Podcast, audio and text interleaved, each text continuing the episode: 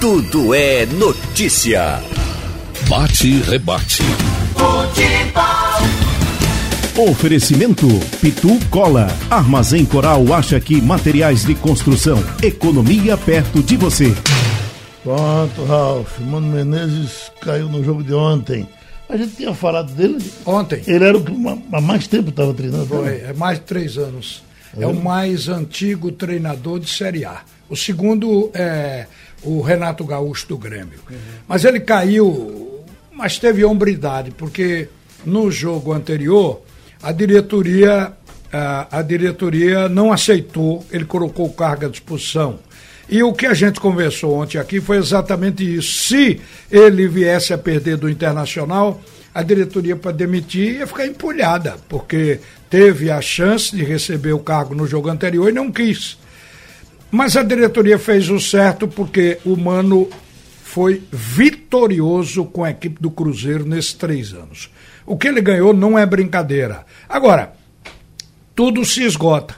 Pegou os principais dos jogadores do grupo, do time, é, em baixa, é o caso, por exemplo, de Fred outros jogadores importantes, como lateral Egídio, aí vai, a gente, ele vai buscando aí é, alternativas e não encontra, o discurso dele já não está funcionando, então era hora de sair. Agora, estamos na linha com o vice-presidente do Clube Náutico Capibaribe, até para falar um pouco aqui, porque tanto o Náutico como o Santa Cruz, eles perderam os principais atacantes. Por exemplo, no Santa Cruz, Pipico, uma imprevidência o técnico do Santa tinha pedido a contratação de um outro atacante, até livrando a cara de Pipico, que em algumas partidas não vinha tão bem. Ele queria um atacante que disse que era para brigar, que fosse corpulento, para jogar na área. Mas ele queria um atacante, era uma prevenção. No Náutico não era o caso, até porque o Thiago estava bem e de repente o Thiago faz falta, é o principal jogador do Clube Náutico Caparibe. Mas o Diógenes Braga me permita aqui só anunciar ou lembrar aqui um fato interessante. O Ney Franco, que também nós falamos essa semana, foi demitido da Chapecoense, já arrumou emprego. Logo após o Goiás perder para o Corinthians por 2 a 0, ele foi convidado e aceitou, vai treinar a partir de agora o time do Goiás estreia domingo contra o Vasco da Gama.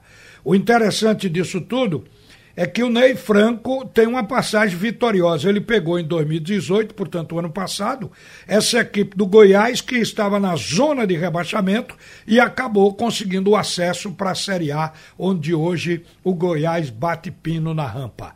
Mas vamos conversar com o vice-presidente do Náutico. Bom dia, Diógenes Braga. Eu acho que eh, até vocês receberam o impacto dessa, desse afastamento do Thiago por contusão e acabou sendo mais longo do que o esperado.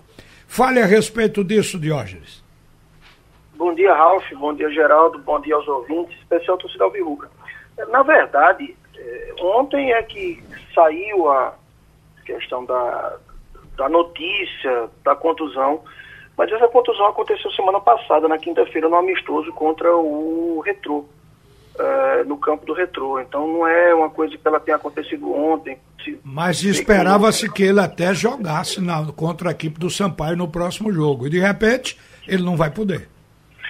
É, a gente não desistiu totalmente não, sabe, Ralf, em relação a isso. O que acontece é que está o, o departamento médico, o departamento físico, todo trabalhando com muito afinco, o jogador também, com muita vontade vendo a possibilidade dele estar presente. É, o, o, importante nessa situação é a gente ver que, principalmente pelas contratações que a gente fez agora nessa reta final, mesmo com um desfalque importante, que é o desfalque do Thiago, caso realmente ele não possa ir, é ver que Gilmar tem opções para colocar em campo. Né? A gente, claro que quer contar com todos os jogadores, mas na hora que não conta, você tem que valorizar quem está. E a gente tem muita confiança no elenco, Thiago realmente é um grande jogador, na minha opinião, uma das maiores revelações do, do, do Brasil no momento. Mas a gente entende que tem dentro do elenco, caso não possa contar com ele, tem dentro do elenco jogadores que podem perfeitamente é, suprir, até porque a gente tem um sistema de jogo que não depende de um jogador só. Tem vários mas, jogadores. Mas assim pareceu como... depender, viu? No jogo anterior, o, o time do Náutico fez talvez a pior partida dele nessa Série C. E a gente atribuiu o fato de perder alguns jogadores, entre eles Thiago, né? Então, Veja, se o jogador admite. confiado faz falta em todo jogo, mas o jogo contra o Globo, todo mundo foi muito mal. E há uma consciência muito grande internamente que houve uma oscilação para baixo de todo mundo. Tecnicamente, todo mundo foi abaixo. Não é uma questão que faltou uma peça, não. É que todo mundo, tecnicamente, foi abaixo. Foi um jogo que o time todo se ouve mal. Então a gente não pode tirar esse jogo como referência. Ele tem que ter um alerta para que essa oscilação não aconteça. Que faziam três jogos que a gente vinha realmente jogando em alto nível mas talvez até pelo nível de intensidade desses jogos a gente tenha oscilado para baixo do jogo com o Globo.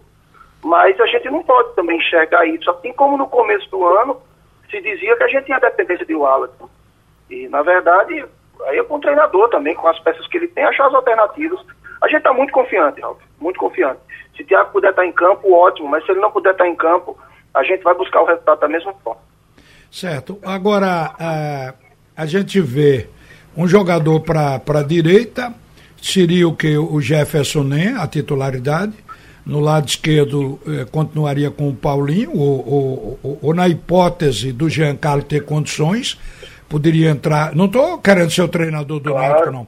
São as alternativas colocadas no. O próprio Matheus Carvalho tem jogado bem, entendeu? A gente tem que levar em conta que o Giancarlo, que era uma peça que a gente estava trabalhando, ele agora a tendência, ele está em condições Inclusive no jogo contra o Globo, que ele fez um tempo apenas e que, que houve até questionamento dele ter saído, saiu exatamente no sentido de, de programar para ele estar em condições, de repente, fazer 90 minutos com o Sampaio, de não forçar demais contra o Globo. Então, se a gente não tinha o Jean Carlos, por exemplo, agora tem. O Paulinho, ele tudo indica que vai estar à disposição. O Matheus Carvalho vai estar à disposição. O Álvaro é um jogador que a gente também confia muito. O Jefferson nem. O, o começo do jogo dele contra o Globo foi muito bom enquanto ele esteve ali do lado esquerdo. A gente tem opções, a gente não está completamente refém de uma situação, não vai ter que tirar um coelho da cartola, não. É, o elenco da gente é um bom elenco, ele tem boas opções para Gilmar e ele vai fazer a melhor escolha. Quem estiver em campo vai decidir o jogo, a gente tem certeza disso. Pô, tá, tá, bem isso aí. Agora, uma coisa que é até importante para a gente entremear no nosso papo é que você vê, com esse episódio lá da, da desistência de Mano Menezes de continuar dirigindo a equipe do Cruzeiro, a gente acompanhou pela imprensa de um modo geral, de Minas Gerais, a possibilidade de arrumar um substituto. E aí a gente foi ver a lista dos desempregados nesse setor do Brasil. Como você vive nesse meio, pode opinar a respeito. Aí estava vendo que a, a ideia do, do Cruzeiro não é um treinador novo. É um treinador cascudo que já tenha passado por experiências é, como, como essa, porque o Cruzeiro estava em três competições. Está prestes a sair da Copa do Brasil. Saiu de Libertadores, prestes a sair da Copa do Brasil. E na Série A, o Cruzeiro está na zona do rebaixamento, é o 18 colocado, só com 10 pontos. Quer dizer, aí eles estão querendo treinador que já tem história. Então a gente foi ver Dorival Júnior, que já passou pelo Cruzeiro, está na imprensa. Abel Braga, a relação da, da imprensa consta Abel. O Abel jogou lá, jogou, eh, atuou no Cruzeiro como jogador, como zagueiro. Marcelo Oliveira, que foi bicampeão lá, Levi Coupe, que foi campeão da Copa do Brasil. Aí apareceram os nomes de Celso Rotti e Oswaldo Oliveira, que não vêm de bons trabalhos. E ainda os que eles estão chamando de novos, que apareceu, apareceram no Rio, o Zé Ricardo, Jair Ventura e até o Dunga. Então você vê que é, tem muito treinador com cascudo desempregado no Brasil de repente, viu, viu Diógenes? Tem sim, Ralf, porque na verdade é, é surgiram nomes muito bons, né? É, a gente pega o Odair Helma é, no Inter fazendo um trabalho fantástico, né? No próprio Atlético do Paraná, treinador muito bem também. E à medida que um treinador jovem ele, ele se consolida, alguém perde espaço, né? Isso é natural, é normal, a gente vê isso aí. É o futebol, o futebol você tem que estar se modernizando o tempo inteiro, acompanhando o tempo e estar sempre em evidência. O nível de cobrança é muito alto, os atletas, para os treinadores também. Né? Olha, eu diria que, que o Odair Helma é a nova bola da vez. É, o Odair, inclusive, assim, comenta-se no meio do futebol que aquele título olímpico, é, ele teve uma participação fundamental. Ele foi muito bem, muito, muito bem. Inclusive, se fala, o Micali era o treinador, mas que ele foi talvez o grande responsável por aquele título. Você note, ontem eu estava olhando, ele, ele arrumou o time do Internacional você vê, ele tem uma referência importante que é o Paulo Guerreiro, mas ele tem dois volantes jogando, cada um ocupando o corredor de um lado do campo, que é uma novidade no futebol brasileiro. Eu entendo como tendo reeditado os chamados ponta de lança. O Denilson por um lado, o Patrick por outro, estão sempre chegando na frente. Então, o, o, o Helman está criando uma certa novidade e, portanto, a gente acha que é a bola de vez. O Renato já passou esse momento na equipe do Grêmio.